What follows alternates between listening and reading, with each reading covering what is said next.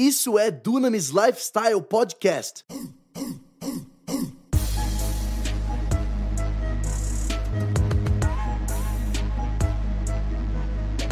Apresentado por Tel Hayashi. Para você ficar por dentro de tudo que tá rolando, siga os nossos perfis do Instagram. Arroba Tel Hayashi e arroba Dunamis Movement. Abre comigo Salmo 67. Salmo 67. Eu não sei se, se Deus está sendo bom comigo, me poupando de um sofrimento no estádio. A gente nunca sabe, né? Salmo 67, versículo 1. Eu estou com um pouco de gripe, então se eu, se eu perder um pouco minha voz, tossir, só tenha um pouco de paciência comigo. Diz assim: Que Deus tenha misericórdia de nós e nos abençoe, e faça resplandecer o seu rosto sobre nós, para que, fala comigo, para que sejam conhecidos na terra os teus caminhos, a Tá bom, tudo bem. Se quiser repetir, pode repetir essa parte. E a tua salvação entre todas as nações. Pode parar por aqui. É, o salmista aqui está pedindo três coisas. Ele está pedindo a misericórdia de Deus, ele está pedindo a bênção de Deus, ele está pedindo que a sua luz venha resplandecer sobre mim. Quando nós escutamos a palavra de Deus, que sua luz venha resplandecer sobre mim, é, existe um outro termo para isso, se chama favor de Deus. Fala comigo, favor de Deus.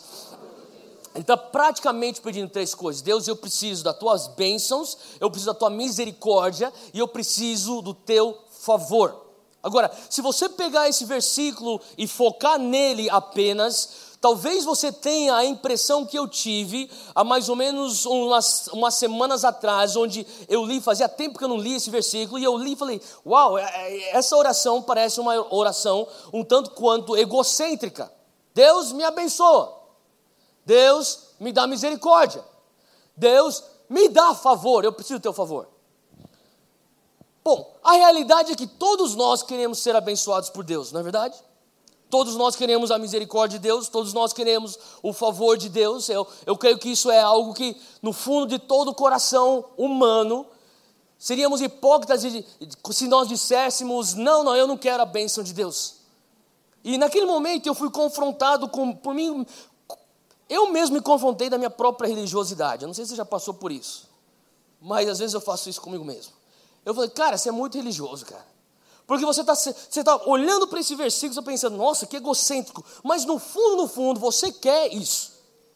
Eu me lembrei de um livreto bem pequeno que um dia minha mãe me deu, muitos, muitos anos atrás, eu era um adolescente, ela me deu, e esse livreto se chamava A Oração de Jabes. Alguém já, já leu esse livro, A Oração de Jabes? Tá bom.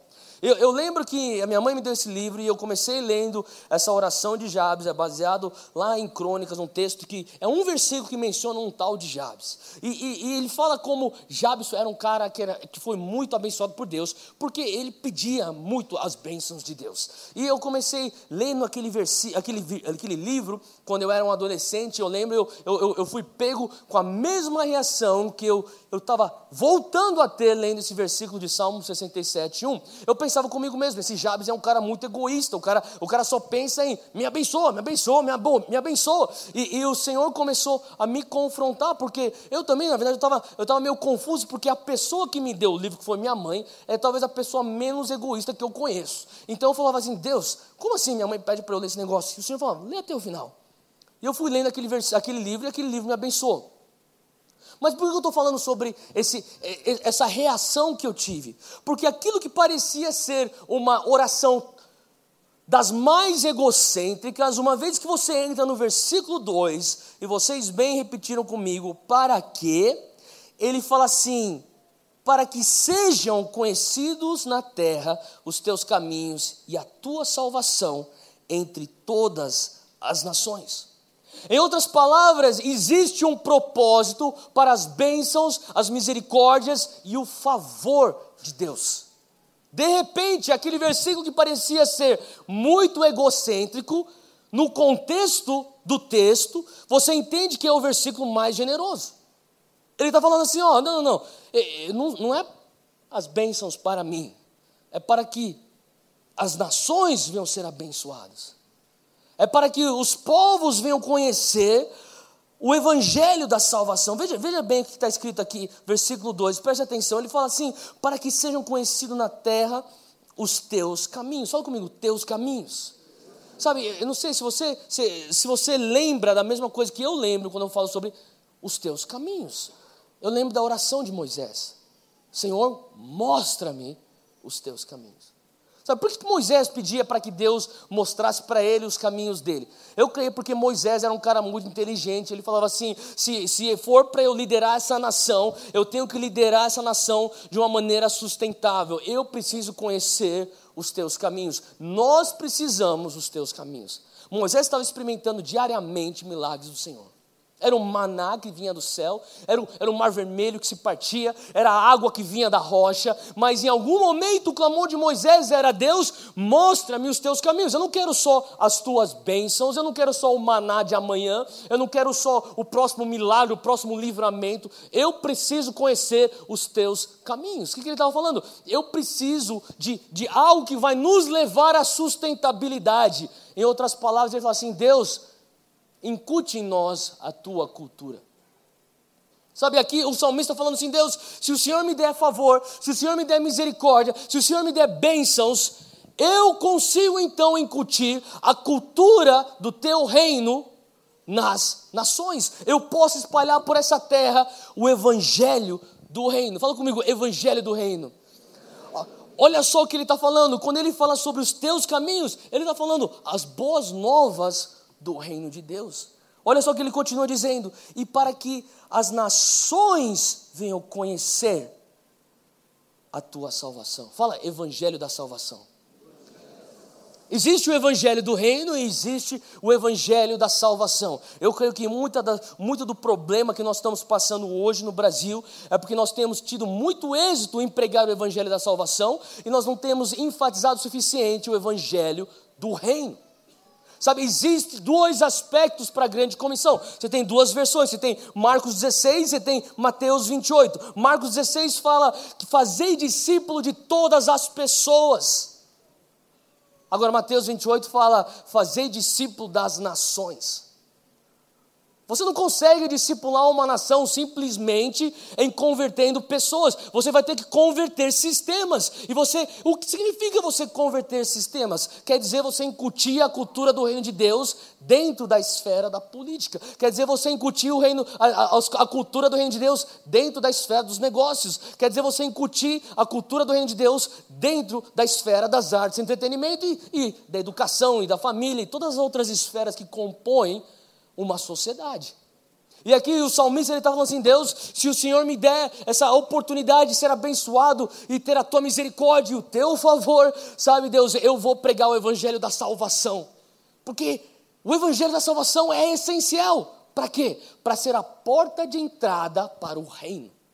Mas quantos de vocês sabem que não é só necessário sermos salvos? Porque se, se o objetivo final fosse salvação, a coisa mais sensata seria fazer apelos, converter então a alma do ser humano e depois levá-lo para ser exterminado e para o céu. Porque, por que, ele vai ficar fazendo aqui na terra? Não, você está aqui depois de ser salvo, porque você agora é o embaixador do reino dos céus. Porque você pode trazer o céu na terra, assim como Jesus orava, Pai Pai nosso que estás no céu, santificado seja o teu nome. Venha a nós o teu reino, seja feita a tua vontade, assim na terra como é nos céus. Sabe, a nossa função primordial é trazer a realidade do céu para a terra. Você não precisa morrer para experimentar o céu. Obviamente, nós sabemos que nós vamos experimentar o céu na sua plenitude depois da segunda vinda de Cristo, mas você sabia que você pode já trazer o céu aqui na terra? Eu amo quando você, quando eu leio os evangelhos e, e Jesus ele, ele expulsa um demônio e ele fala: Eis que é chegado o reino dos céus. Ele cura o enfermo e ele fala: Eis que é chegado o reino dos céus. O que ele está falando? Ele está nos ensinando: ó, isso aqui é um relance, isso aqui é um aperitivo do que é o céu. É isso. Em outras palavras, a cura não é só um evento, é um convite, é um portal que você pode trazer o céu para a terra. E que se você entender que mais do que um evento, porque eu, eu ficava em conflito antigamente. Eu pensava, Deus, mas por que a gente está fazendo, a gente está orando por cura? E, cara, eu, eu, eu oro por cura, e, e se Deus é, permitir, eu quero orar por cura aqui também no final do, do, da minha mensagem, mas, é, sabe, eu vejo pessoas com corpos enfermos sendo curados. Mas a minha pergunta era, Deus, mas por que, que a gente está orando por cura se um dia esse cara vai morrer mesmo?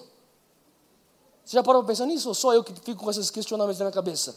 Eu no meio, no meio de igreja, eu sou, pô, eu sou, eu sou, eu cresci na igreja, cara. Você tem que entender um negócio. Eu, eu fiz tudo de igreja, a minha vida inteira. Eu sou, eu sou neto de pastor. Meus, meus, meus avós vieram como missionários da Metodista Livre lá do Japão para implantar e fundar igrejas Metodista Livres nipo-brasileiras aqui no Brasil. Então eu cresci na igreja. Sou filho de pastor, eu sou, eu sou sobrinho de pastor, eu sou primo de pastor. Tudo lá em casa é pastor. Até o cachorro é o pastor alemão lá. E eu falo para você, cara, eu, eu, eu, eu sei o que, é a vida de igreja. E eu ficava lá nas reuniões, eu ia nas intercessões, eu ia lá no, no, nos jejuns, eu participava de tudo. E eu ficava, está orando para o enfermo. Mas o cara vai morrer mesmo, por que vai orar? É, tinha momento que eu pensava essas coisas, até que eu entendi que, sabe, a cura é um convite. Sim, obviamente é um veículo do amor de Deus naquele momento de sofrimento do enfermo, mas não é só aquilo, é um convite. Ei, o céu pode descer para a terra. E você pode viver isso como um estilo de vida. Você pode ser um cidadão do reino dos céus, como exatamente um embaixador, ele é um representante do, do país de onde ele tem como origem. Você, antes de você ser brasileiro, antes de você ser paulistano, antes de você ser corintiano, você é um cidadão do reino dos céus. Amém? E como um cidadão do reino dos céus, como um embaixador do reino dos céus, o embaixador, aonde ele pisa, aquela jurisdição, impera então a cultura e as leis do seu país de origem. Sabe? É a vontade de Deus que onde você pisar, que impere então a juri, na tua jurisdição a cultura e as leis, o padrão dos céus, mesmo aqui na terra. Faz sentido o que eu estou falando? É isso, que, é isso que Deus nos chama. Então, o salmista está falando, Deus, se o Senhor me abençoar com, com, com bênçãos, toda sorte de bênção, se o Senhor me der misericórdia, se o Senhor me der favor, eu vou levar salvação para essa terra, eu, eu, eu, vou levar salvação para os povos, e uma vez que eles, eles vão ter salvação, eu vou incutir neles, Senhor Deus, a cultura do reino dos céus. Olha, só o propósito desse pedido, Deus me abençoe. Eu estava meditando um pouco sobre esse versículo, na verdade, meditando bastante, e eu, eu cheguei em umas conclusões. Mais uma vez o Espírito Santo ele começou a me confrontar. Ele falou assim: Theo, por que, que você tem tanto receio de falar sobre dinheiro? Falei, Deus, mas como assim? Não, primeiro, o primeiro desafio foi eu confessar e assumir que eu tenho receio de falar sobre dinheiro.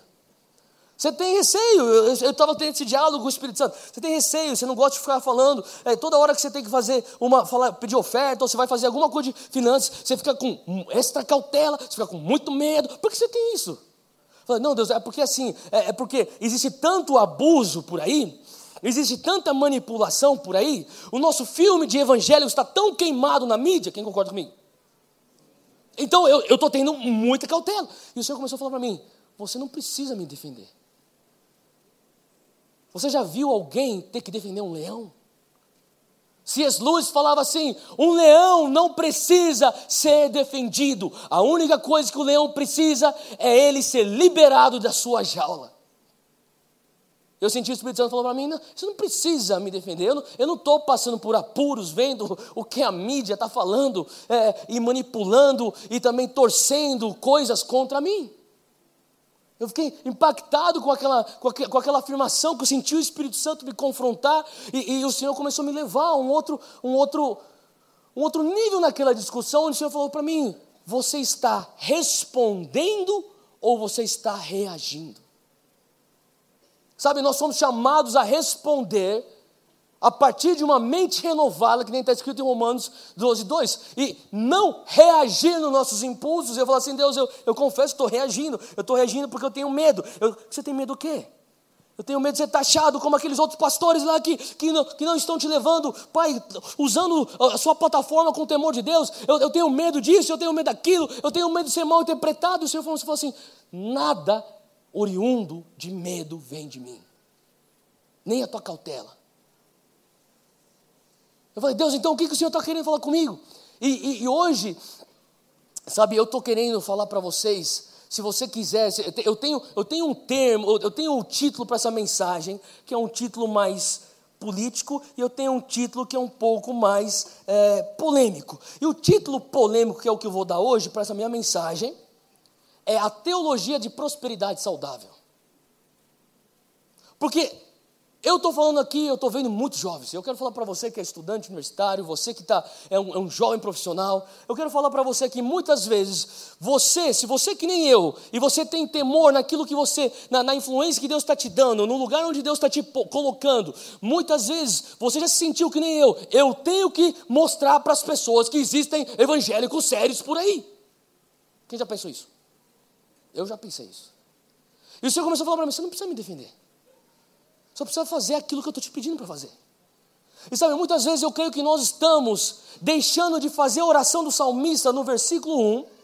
Deus, me dá tuas bênçãos, me dá tua misericórdia, me dá o teu favor, porque nós temos medo que pessoas não vão acreditar no versículo 2.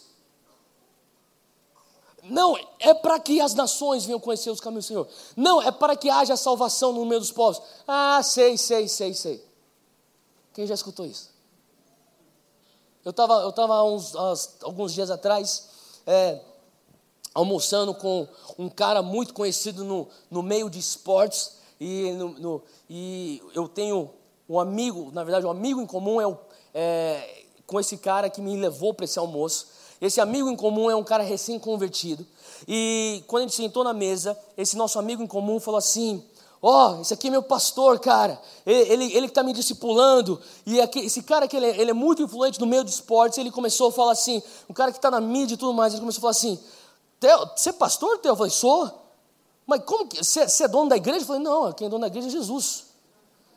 Mas me conta como funciona esse negócio. Você que começou essa igreja, aí eu falei, não, eu não, não comecei. E se eu tivesse começado, não tem nenhum problema com isso. Eu falei, na verdade, eu assumi essa igreja. Ele falou, mas então você é o dono? Eu falei, não, eu não sou o dono. Quem é dono é Jesus. Mas você que fala, não, não, lá na igreja não funciona assim, tem um conselho, eu, eu, eu tenho que reportar para esse conselho e tudo mais. Eu comecei a explicar a hierarquia de igreja para ele. E quando eu estava nessa conversa, ele começou a falar assim para esse meu amigo, falou assim, que é amigo dele também: Ó, oh, toma cuidado, buscar uma arrancadinha de você, hein? Era uma piadinha. Todo mundo riu. Falou assim: não, ele não precisa tomar esse cuidado. O dinheiro dele nunca vai ser arrancado. Se ele quiser, ele investe o dinheiro no reino de Deus. E eu estava eu tava conversando com esse cara, e lógico, o nosso almoço foi fluindo, e eu saí daquele, daquele lugar pensando, sabe Deus, a tendência é nós falarmos, nós não queremos falar de bênçãos. Porque sabe por que o Senhor começou a falar comigo? O problema é que nós não estamos tão seguros no versículo 2. O propósito das tuas bênçãos. Sabe, hoje o que eu sinto de Deus para nós, hoje à noite, é que o Senhor está querendo falar, trazer uma permissão Peça as bênçãos de Deus. Peça a misericórdia de Deus. Peça o favor de Deus. Para quê? Porque eu creio que muitas vezes esse papo de Deus, ó, ó, sabe de uma coisa, eu, eu, sou, eu sou um cara que enganoso é o coração do homem. Quem sou eu nada mais do que pó? Ah, pecaminoso eu sou tão, ah, eu sou tão, sou um trapo de imundícia. Esse tipo de papo nada mais é do que, sabe, um migué. Porque Deus está contando com você. E quando você fala, Deus, ó, eu sou um santo, eu sou rei e sacerdote, eu sou geração santa, eu sou, eu sou um povo eleito, eis-me aqui, Pai, para fazer a diferença. O Senhor fala assim: tá bom, agora eu vou cobrar de você. Por, por que você quer as bênçãos? Para que as nações venham conhecer teus caminhos. Para que a salvação chegue a todos os povos. Ah, então eu vou te abençoar. Eu queria que você abrisse comigo Isaías 60. Eu sei que talvez algumas pessoas estão me olhando assim, tipo, como assim, cara? Calma, vamos lá. Versículo 1, Isaías 60. Isso aqui é uma palavra profética que eu creio que é para nossa geração. Isaías 60. Versículo 1 diz assim: Levanta-te e resplandece, porque já vem a tua luz, e a glória do Senhor vai nascendo sobre ti. Fala para quem é do teu lado: Levanta-te Fala para quem é do lado, a glória do Senhor está vindo sobre você. Fala assim, a luz do Senhor está vindo sobre você. Olha só o versículo 2. Por quê? Fala comigo, por quê? Então veja bem, o versículo 2 de Salmo 67 diz: Para quê? Ela aponta para um objetivo final. Eu preciso das tuas bênçãos, Deus. Eu quero teu favor. O objetivo final para que as nações conheçam os teus caminhos, para que a salvação chegue a todos os povos. Isaías 61, levanta-te e resplandece, já vem sobre você a luz do Senhor, a glória do Senhor está vindo sobre você. Por quê? Versículo 2: Porque eis que as trevas cobriram a terra e a escuridão os povos. Mas sobre ti, fala comigo assim, mais sobre mim. O Senhor virá surgindo e a sua glória se verá sobre ti ou sobre mim. Amém?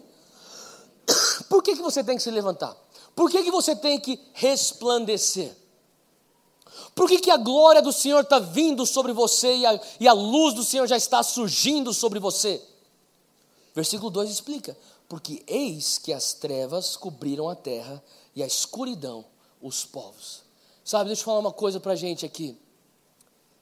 A escuridão cobrindo a terra, as trevas cobrindo os povos, é ponto passivo.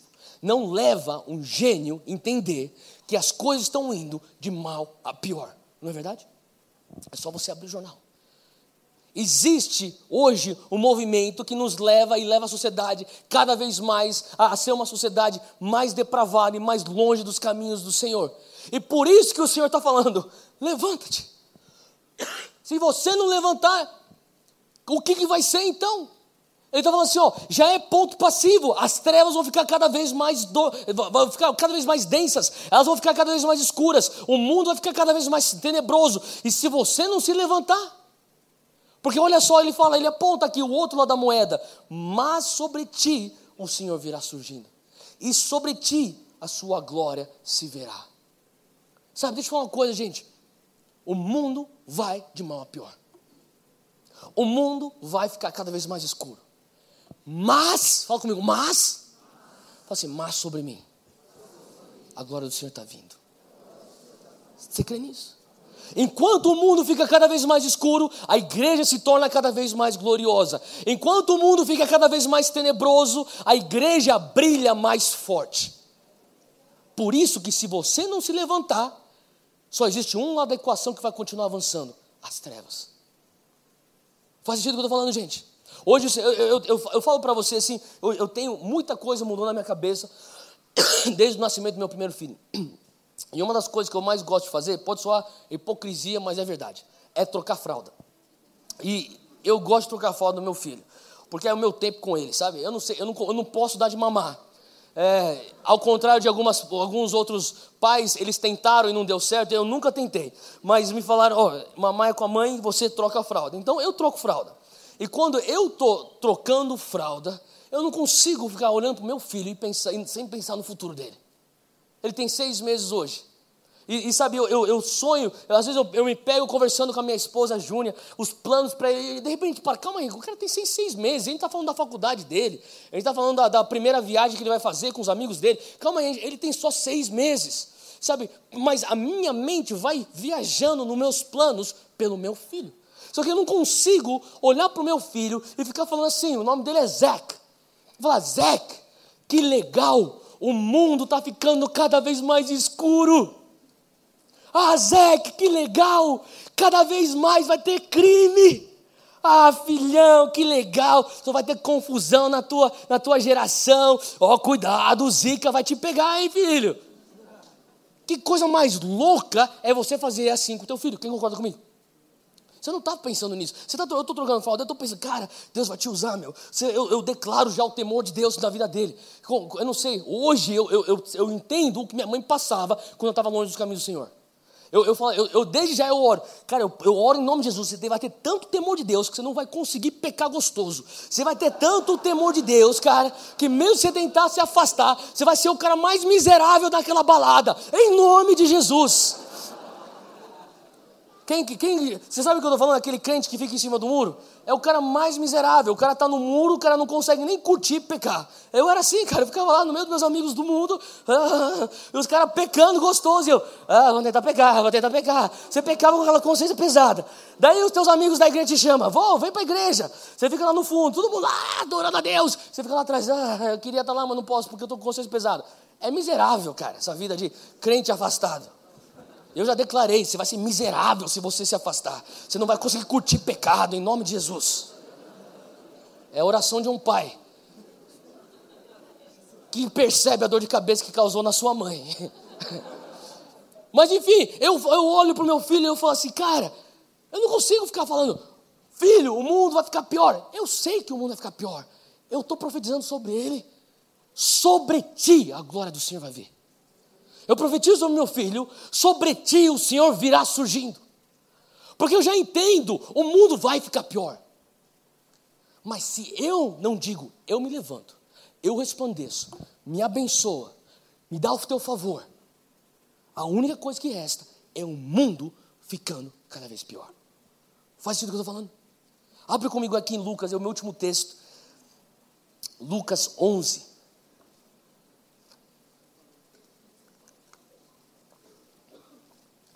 Aqui Jesus está falando sobre expulsar demônios. E talvez muitas pessoas usam esse texto para embasar uma teologia de libertação. E eu creio que esse texto é mais do que isso. Olha só o versículo 20. Jesus está falando assim, ó. Mas se eu expulso os demônios pelo dedo de Deus, certamente a vós é chegado o quê? O reino de Deus. É o que eu estava falando. Quando Jesus expulsava o demônio, ele falava: aí, essa libertação que vocês estão vendo aqui, isso é reino de Deus. Vocês acabaram de ver um relance do que é o céu na terra. Mas olha só, pula comigo o versículo 24. Ele diz assim: Jesus explica algo muito importante. Quando um espírito imundo tem saído do homem e anda por lugares secos, buscando repouso e não o achando, ele diz: Tornarei para minha casa de onde saí, e chegando, acha a varrida e adornada então o demônio vai e leva consigo outros sete espíritos piores do que ele, e entrando habitam ali, e o último estado desse homem é pior do que o primeiro. O que, ele está falando aqui? Ele está falando sobre libertação, sim, só que eu creio que mais do que só libertação, ele está falando aqui sobre uma estratégia de transformação social. Ele está falando assim: olha, quando alguém está endemoniado e você vai lá e expulsa aquele demônio, aquela libertação, é, é, é, aquilo lá é um relance do que é um avivamento. Aquilo lá é um relance do que é céus na terra. Aquele momento é, uau, o reino de Deus estabelecido. Agora, não para no versículo 20. Você entende que ele continua do versículo 24 ao 26. Ele fala que então, o que acontece? O demônio sai daquele lugar, ele vai procurando um lugar que está seco, que está desocupado. Ele vai, ele olha para regiões, e ele olha por pessoas. Ele fala, eu posso ficar aqui? E quando ele não vê nenhuma brecha, uma legalidade espiritual para ele poder se alojar lá, ele fala, não posso ficar aqui, vou procurar outro lugar. Ele vai lá, ele procura o outro lugar. E ele vê que não tem brecha lá, ele procura um outro lugar. E de repente, ele tentando achar um lugar com brecha para ficar, ele pensa, calma aí, eu acabei de sair de um lugar, quem sabe eu vou lá ver se aquele lugar ainda está desocupado, porque se tiver, eu tenho legalidade para trazer mais espíritos imundos junto comigo. E ele volta para aquele lugar que tava, ele estava lá antes, e quando ele encontra aquele lugar varrido e adornado, que nem está escrito aí no teu texto, ele traz sete espíritos piores, e olha só o que a palavra de Deus diz aqui em Lucas, é, no versículo 26. Ele diz assim que é, o último estado desse homem é pior do que o quê? O primeiro. Sabe, eu estava lendo esse texto, eu comecei a entender muita coisa acerca do nosso Brasil. Eu comecei a entender muita coisa do porquê que nós crescemos e crescemos e crescemos população evangélica, mas cada vez mais deca, decaímos e caímos e caímos na moral da sociedade brasileira. Cara, o IBGE diz que nós somos 23,6 ou 7% evangélicos no Brasil. É quase um quarto do Brasil se diz evangélico. Os antropólogos e sociólogos dizem: para você estabelecer uma cultura numa nação, você só precisa de 8% da população falando as mesmas coisas. Para pensar. Sabe, eu creio que nós temos tido muito êxito em expulsar o demônio. Nós temos falhado em ocupar aquele lugar que ele já desocupou com aquele demônio. E quando aquele demônio sai e nós pensamos, estamos comemorando, é, o reino de Deus, cara, o cara foi liberto, mais um, é, e tem que ser comemorado. E tem que, Deus tem que receber toda a glória. E Deus tem que receber louvor por isso. Mas a gente não tem que esquecer que não terminou. Temos que o quê? Ocupar a casa que agora está sendo varrida, está desocupada e está vazia. Porque se nós não fizermos isso, ele volta com sete espíritos piores. E o próprio Jesus diz que o estado atual se torna pior do que o primeiro. E daí a gente vai, a gente vai para outra casa, expulsa o demônio. É, expulsamos o demônio, cara. E deixa vazio. E vamos para outra casa, expulsa o demônio. É, expulsamos. E a gente não está vendo que atrás da gente está vendo sete aqui, mais sete para lá, mais sete para lá. E aí todos os casos ficam piores no seu momento, no segundo momento, pior do que o primeiro momento. Agora, por que eu estou querendo concluir com isso? Porque eu creio que o Senhor nos chama como uma geração de nós não fugirmos do convite de sermos abençoados. Não para nós mesmos. Sabe, o Senhor tem me desafiado muito com, com o texto, é, a história do povo de Israel saindo do Egito. Você sabia que o povo de Israel saiu do Egito com, com despojos? Eles, eles não simplesmente pegaram a sua própria família e, e pegaram suas, uma, uma trouxa de roupa e saíram vazados no meio da madrugada com Moisés. Não, não. O Senhor abençoou, a palavra nos diz que eles saíram com ouro, eles saíram com despojos, eles saíram com riquezas. O Senhor estava dando para eles algo. E não sei se você recorda, Moisés ia para Faraó e falava assim: Ei, deixa o meu povo ir, para que nós venhamos adorar o Senhor em liberdade. Você lembra disso? Qual que era o intuito do êxodo? Queremos adorar a Deus com liberdade. A gente quer construir um lugar de adoração para o Senhor. Nós queremos ter acesso, nós queremos a habitação da presença dEle em nós. Nós não podemos ter essa habitação nesse lugar pagão chamado Egito. Então, deixa o meu povo ir. E Moisés ia, ele pleiteava com o faraó, ó, oh, deixa o meu povo ir. O faraó insistia, não. E Moisés ia, e finalmente, quando Moisés conseguiu a liberação, o povo de Israel ele sai, e ele sai com despojos. Sabe, o Senhor começou a falar comigo. Sabe, muitas vezes o que você está enxergando, aquilo que te causa medo no teu coração, aquilo que te causa uma reação e não uma resposta, aquilo que te causa a você tentar me defender, aquilo que, que, que faz você se esconder atrás do, do desafio que eu estou lançando para a tua geração, aquele teu famoso Miguel. Sabe o que é o teu problema, filho? O que foi, pai? É que você não está tá pensando que você vai pegar o despojo do Egito e aquele ouro não fazer aquele ouro, chegar até o templo que tinha que ser construído e fazer um bezerro de ouro no meio do caminho. Sabe, o Senhor o Senhor está nos chamando para ser uma geração que, que entende o porquê das bênçãos de Deus. E quando eu falo bênçãos de Deus, pode significar literalmente um ouro, pode significar uma posição de influência, pode significar talvez um, um teu network, pode significar um dom que Deus te deu. Por quê? Nos últimos seis meses eu tinha tido a, a oportunidade de conhecer alguns atletas que, que estão na mídia. E muitos deles que se dizem evangélicos. E para um deles que, que joga futebol fora do Brasil, eu cheguei e tive a oportunidade de falar: Ei, por que você acha que Deus te deu o dom para você jogar bola tão bem? Ele nunca tinha pensado nisso. E se diz evangélico, fala assim, ah, você, você nunca parou para pensar que você recebeu um dom de Deus? Eu sei que você treina, eu sei que você rala, eu sei que você paga o preço, mas, cara, é um dom. Você concorda comigo que existem milhares e milhares de jovens que treinam tanto quanto você não estão onde você está? É um dom. Sabe, eu creio que hoje é o momento de nós começarmos a responder o porquê e o para quê das bênçãos de Deus para nós. O Senhor está falando assim: olha para a maneira como o salmista orava. Deus me dá tuas bênçãos. Ele sabia muito o destino da bênção dele. Aquilo era um homem que falava assim: Deus, eu, o Senhor pode me dar o ouro, e o teu ouro não corre o risco de se tornar um bezerro de ouro no meio do caminho. O teu ouro vai até o final para o propósito, para o propósito daquilo que você já, já apontou. É para o templo, para a tua habitação, para o estabelecimento da tua presença na terra. Faz sentido o que eu estou falando? Hoje eu creio que Deus está querendo nos chamar para voltar a sonhar. Eu chamo a banda de volta. Hoje eu creio que Deus está tá nos, nos trazendo a permissão de renovar ações.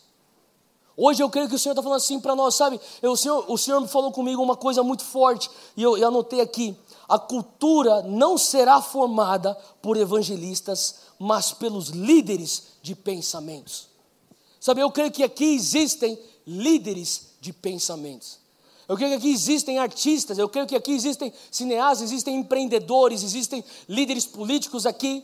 Aqui existem Sabe, existem pastores como eu mesmo sou, existem outros líderes da sociedade, professores, inovadores, pessoas que talvez Deus te deu já uma, uma um business plan para uma startup. E você pensa, Deus, é, essa grandeza, essa bênção, esse favor é muito grande, isso me dá medo, porque quem, quem me garante que eu não vou me corromper no meio do caminho e criar disso o meu bezerro de ouro? E eu creio que muitas vezes esse medo tem nos paralisado. E sabe, eu creio que hoje Deus está falando assim: ó, eu estou te dando liberação hoje. Sonhe, sonhe, sonhe. Sabe, é, é momento de nós retomarmos as profecias que foram, tá, foram já arquivadas. Fala assim, Deus, isso aqui é grande demais para mim. Sabe, hoje o meu desafio para você é você não ter medo das bênçãos de Deus. Porque sabe, às vezes você não percebe que Deus confia mais no teu coração do que você mesmo confia em você mesmo. Enganoso é o coração do homem. Jeremias, eu sei. Mas você sabia também que Deus te deu um novo coração depois que você teve o teu novo nascimento? E você pode passar a sonhar os sonhos dele agora. E muitas vezes aquilo que está ardendo no teu coração tem a ver com a vontade dele para você. Sabe, hoje, você pode ficar de pé, eu quero orar para terminar e eu quero concluir com isso.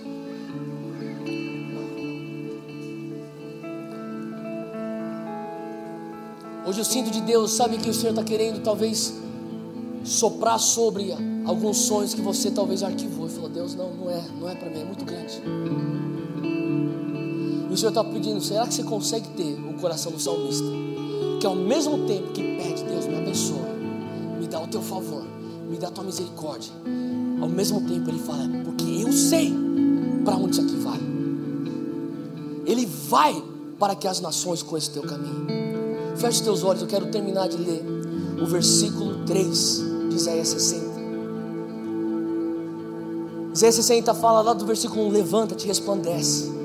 Já vem a luz do Senhor e a glória do Senhor vai nascendo sobre você, porque o mundo está ficando cada vez mais escuro, as trevas estão cobrindo a nação, as trevas cobrem o Brasil, mas sobre você, povo de Jesus, no Brasil, igreja de Cristo, o Senhor virá surgindo, enquanto o Brasil e a sociedade pode se tornar cada vez mais tenebrosa, a igreja brasileira se torna cada vez mais gloriosa.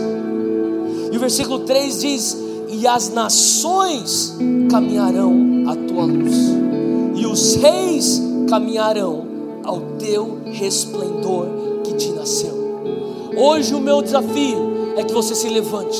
Hoje o meu desafio para você é que você fala: Deus, Eis-me aqui, o Senhor pode vir com tua glória sobre mim, porque no meio da escuridão, se eu não me levantar, para onde irão os reis? Para onde caminharão as nações? A profecia de Isaías 63 diz que as nações caminharão à tua luz. A profecia diz que as nações, os reis, caminharão ao teu resplendor. Mas é condicional no teu posicionamento de se levantar. Erga suas mãos, eu quero orar com você. Senhor Deus, o Senhor vê todas essas mãos levantadas aqui. Isso aqui é um povo que diz: Deus, o Senhor pode nos confiar com as tuas bênçãos. Nós não vamos fazer das tuas bênçãos o nosso bezerro de ouro. Eis-nos aqui, Pai, o nosso coração arde para que as nações conheçam o teu reino. O nosso coração arde, Senhor Deus, para que a tua salvação chegue a todos os povos. Em meio a essa escuridão, nós nos levantamos, porque já é ponto passivo que vai ficar cada vez mais escuro, mas sobre nós resplandece a tua glória. Venha a tua luz sobre a tua igreja. Onde você estiver, começa a orar e começa a pedir agora, Senhor Deus, eis-me aqui, resplandece teu favor sobre mim. Eu digo sim aos sonhos que eu já enterrei. Eu digo sim, Senhor Deus, a, a tudo aquilo que eu descarto.